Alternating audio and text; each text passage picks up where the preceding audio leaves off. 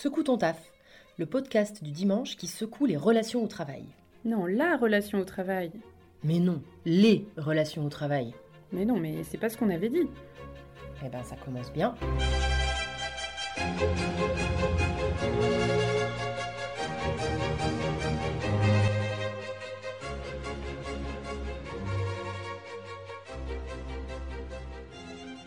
Je suis Aurélie Mazière de l'agence ERA, je suis coach certifiée et formatrice spécialisée en management et intelligence collective.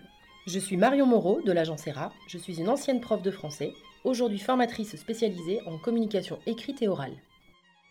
Un dimanche sur deux, nous viendrons secouer votre vie professionnelle. Quel que soit votre environnement de travail, nous et nos invités vous partagerons nos expériences, nos tentatives, pour créer le nouveau monde du travail à l'écoute de tous et toutes.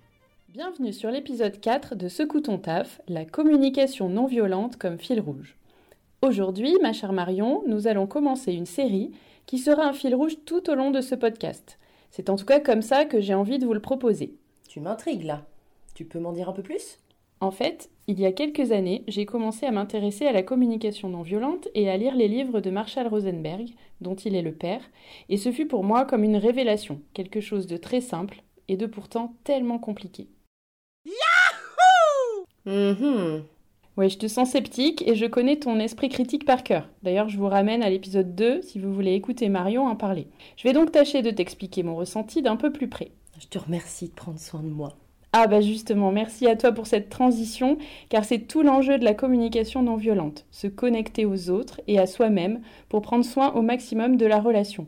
On est donc complètement dans le thème de ce podcast. Effectivement, ça ne me paraît pas toujours simple tout ça. Tu peux m'expliquer du coup pourquoi tu comptes faire de cette thématique de la communication non violente, qu'on appellera peut-être CNV, Mhm. pour aller plus vite, pourquoi est-ce que tu veux en faire un fil rouge du podcast? Le type qui a inventé l'espèce de fil rouge autour des portions de crème de gruyère, on peut pas le tuer quand même. C'est pas possible qu'il ait fait exprès. Merci Pierre, je vais essayer de ne pas être aussi pénible que le fil rouge de la crème de gruyère.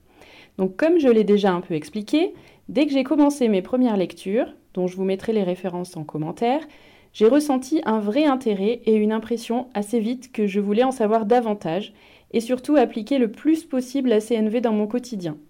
Sauf que rapidement, ce qui m'avait semblé si simple en lisant m'est apparu extrêmement difficile à appliquer parce que je devais remettre en question beaucoup de comportements appris, et notamment ma façon d'écouter, de parler, d'agir même. Du coup, j'ai commencé à me former, tout en continuant mes lectures, mes écoutes, et oui, je vous rappelle que j'ai un talent studieux. Je sens que j'évolue, mais doucement. La CNV, ça ne s'incarne pas comme ça, ça s'acquiert au fil des années, et c'est pour ça qu'il va me falloir de nombreux épisodes pour vous parler de mon évolution.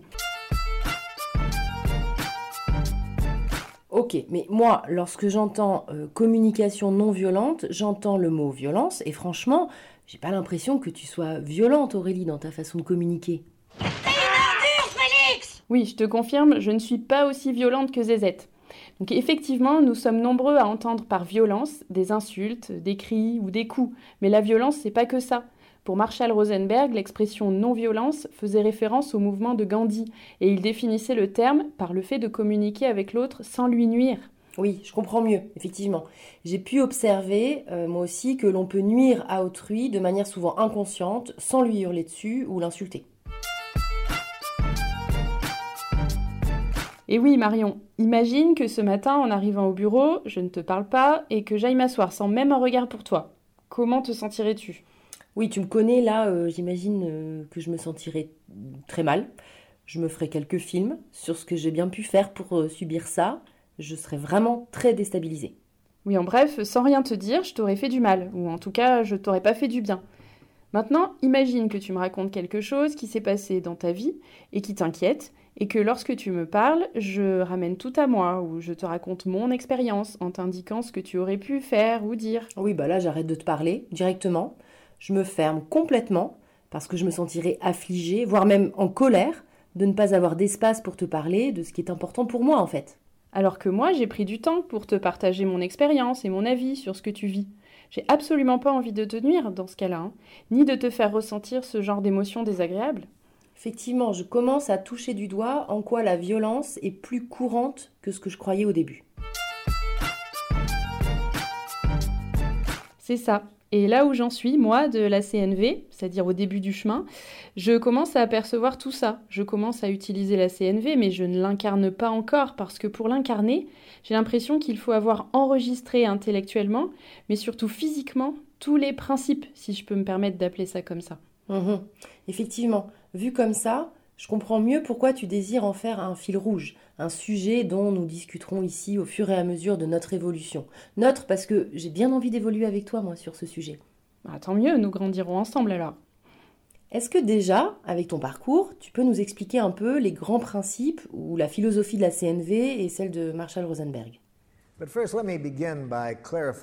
Laissez-moi tout d'abord vous définir quel est l'objectif de la communication non violente. L'objectif est de vous aider à faire quelque chose que vous savez déjà faire. Alors vous allez me dire, mais pourquoi apprendre quelque chose qu'on sait déjà faire? Parce que parfois on oublie, et puis parce qu'on a été éduqué à l'oublier. Alors, de quoi s'agit-il? Que savez-vous déjà faire? Il s'agit de nous aider à nous rencontrer pour faciliter ce que j'appelle le don naturel entre nous. Le don naturel entre nous. C'est Marshall Rosenberg que vous venez d'entendre. Il en parle bien mieux que moi, bien sûr, mais je vais tenter de traduire sa vision en espérant ne pas nuire à son travail et à ce qu'il a semé toute sa vie. Déjà, la CNV, on pourrait dire que c'est un art du dialogue, mais avec des outils très pragmatiques, très pratiques, vu par Marshall Rosenberg comme utilisable par tous, dans le monde entier. Il a d'ailleurs dédié sa vie à ça. J'ai l'impression qu'il voulait changer le monde, ce Marshall Rosenberg. Je ne sais pas s'il voulait changer le monde, mais en tout cas, il souhaitait vraiment être le vecteur d'une autre façon de communiquer et d'être en relation avec autrui.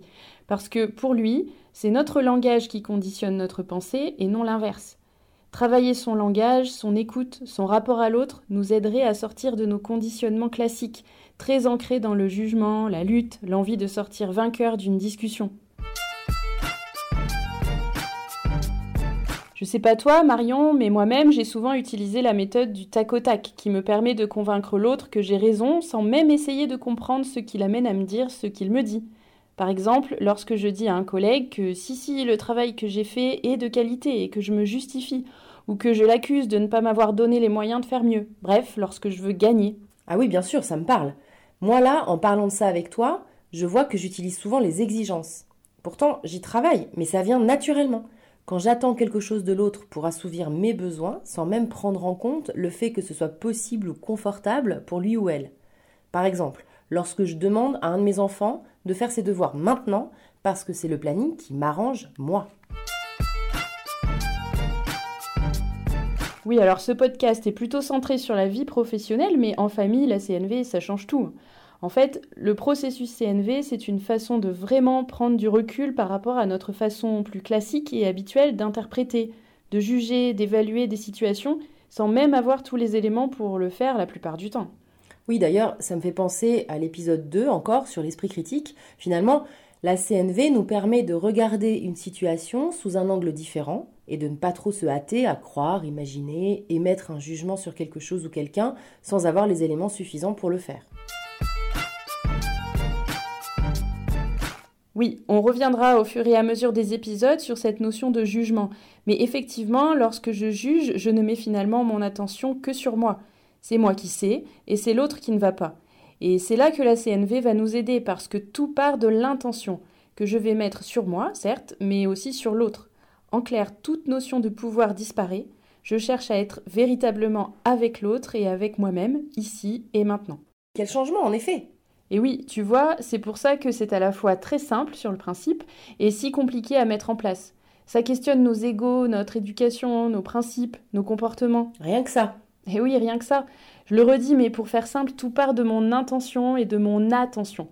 Intention que je mets à être dans la relation à l'autre et à moi-même véritablement et maintenant, et on reviendra sur cette notion de présence, mais elle est primordiale, et l'attention que je mets sur les besoins de l'autre et les miens. Tu nous donnes un outil pour finir? Oui, enfin c'est plus qu'un outil, ce sont les quatre étapes de la CNV qui nous permettent de faire preuve de toute cette intention et de toute cette attention dont je vous parlais. On y reviendra au fur et à mesure des épisodes sur ce sujet. Tu en as déjà peut-être entendu parler d'ailleurs, c'est l'OSBD. Effectivement, ça me parle. Tu nous en dis un peu plus? Mais je l'avais vu comme un outil de gestion des conflits, moi, plutôt. Oui, oui, on en parle souvent comme ça, effectivement. En fait, le O signifie observation. C'est très efficace, notamment pour sortir du jugement. L'observation, elle permet de décrire un événement qui déclenche mon envie, ou l'envie de l'autre d'ailleurs, de s'exprimer. Ça paraît simple, hein, mais j'ai l'impression que ça ne l'est pas tant que ça. Effectivement, souvent j'entends, et je dis encore moi-même d'ailleurs, des phrases du type Tu manques vraiment de ponctualité ou c'est vraiment pénible de travailler dans ces conditions. Le tu est vraiment trop désorganisé, c'est pas une observation non plus, c'est un jugement. L'observation serait de décrire ce que je vois ou ce que j'entends par exemple. Ici, ça donnerait plutôt Tu as rendu ton travail jeudi alors que nous avions convenu mardi. Ça, c'est une observation. Ah oui, c'est très factuel et basé sur l'observation d'un événement, ou de plusieurs d'ailleurs, en particulier, c'est précis. Oui, c'est ça. Du coup, la réception du message n'est pas du tout la même. Et même moi, lorsque je prononce cette observation, mon niveau émotionnel baisse parce que je suis dans une vraie intention de ne pas nuire à mon interlocuteur. Ensuite, il y a le S. Il signifie sentiment. On pourrait le remplacer par émotion si c'est plus clair ou plus facile. Je vais bien, tout va bien. Ok, donc il s'agit d'aller chercher ce que je ressens suite à ce que j'observe. Exactement. On peut aussi aller chercher ce que ressent l'autre personne. Et là, je me connecte directement à moi et à l'autre par le biais de ses émotions.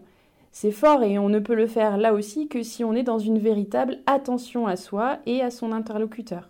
Donc là, ça donnerait euh, lorsque tu me rends ton travail jeudi alors que nous avions prévu mardi, je me sens crispée, par exemple. Oui, c'est ça. Et là, tu vois, la communication non violente, ce n'est pas être gentil à tout prix, ou ne rien dire et laisser faire, ou encore pire, féliciter quoi qu'il arrive. Je le dis parce que des fois j'entends qu'on n'est pas dans le monde des bisounours lorsque je parle de CNV. Mais c'est pas ça du tout, hein, au contraire.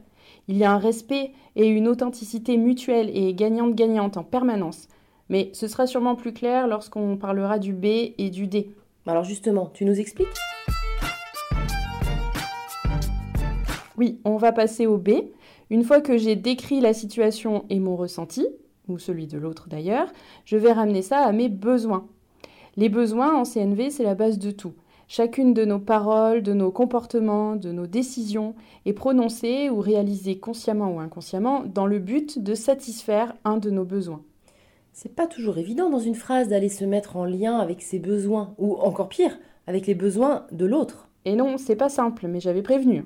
Effectivement, la communication classique, on va dire, ne nous a pas habitués à aller chercher de ce côté-là de nous-mêmes. Ici, on a l'idée de conscientiser nos besoins pour mieux les satisfaire.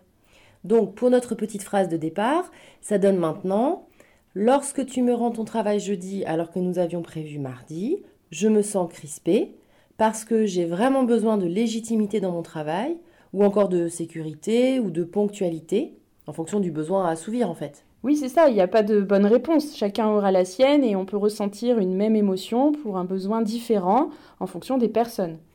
Et construire ce type de pensée et de communication, au début, quand on n'est pas habitué, ça se prépare. En formation, on voit comment faire ce travail, déjà avec soi-même, sans interlocuteur. C'est ce qu'on appelle l'auto-empathie, de manière à bien être connecté déjà à ses propres besoins avant d'aller chercher ceux des autres. Oui, parce qu'effectivement, faire ce travail avec un interlocuteur ou interlocutrice en face au début, ça peut paraître un peu artificiel. Oui, effectivement, et ça peut même faire peur à l'interlocuteur ou à l'interlocutrice et le rendre allergique à la CNV, si on fait ça en mode technique. D'ailleurs, Marshall Rosenberg avait l'habitude de demander aux personnes qui commençaient à rentrer dans un processus de formation combien de relations qui ne marchaient pas trop mal ils avaient euh, bousillé en tentant de faire de la CNV en mode technique. Donc attention, au début, soyez déjà vigilant à ce qui se passe, testez tout ça sur vous, demandez-vous ce que vous ressentez, quels sont vos propres besoins, sans forcément en parler. C'est comme ça qu'on avance doucement. Et donc le, le D alors, il veut dire quoi? Le D, c'est la demande. Quelque part, il va chercher la stratégie. C'est ce que je peux demander à moi-même ou à quelqu'un d'autre pour satisfaire mon besoin. Donc, si je reprends une fois de plus notre exemple, ça donnerait Lorsque tu me rends ton dossier le jeudi et que nous avions convenu le mardi, je me sens crispée parce que j'ai besoin de me sentir légitime face au client. Pourrait-on bâtir ensemble une nouvelle organisation pour que je sois sécurisée pour les prochains projets? Oui, c'est pas mal ça. On pourrait bien sûr, en plus, prendre en compte les besoins de l'autre, en imaginant que s'il a rendu son travail en retard, c'est qu'il y a une raison, et que notre demande doit tenir compte de cette raison. Mais en faisant ce type de phrase, ça va se libérer tout seul. L'idée est de faire des demandes le plus claires possible, mais nous reviendrons plus en détail là-dessus dans un prochain épisode. Oui, j'entends surtout qu'il pourrait être difficile de différencier une demande d'un besoin. Ah oui, effectivement, souvent les deux sont mélangés. Par exemple, on va dire j'ai besoin de discuter avec toi ou j'ai besoin de changer de bureau. Non, ça, ce sont des demandes ou des stratégies utiles potentiellement pour satisfaire un besoin d'indépendance, de partage ou autre chose. Et il y a toujours de nombreuses stratégies pour répondre à un besoin.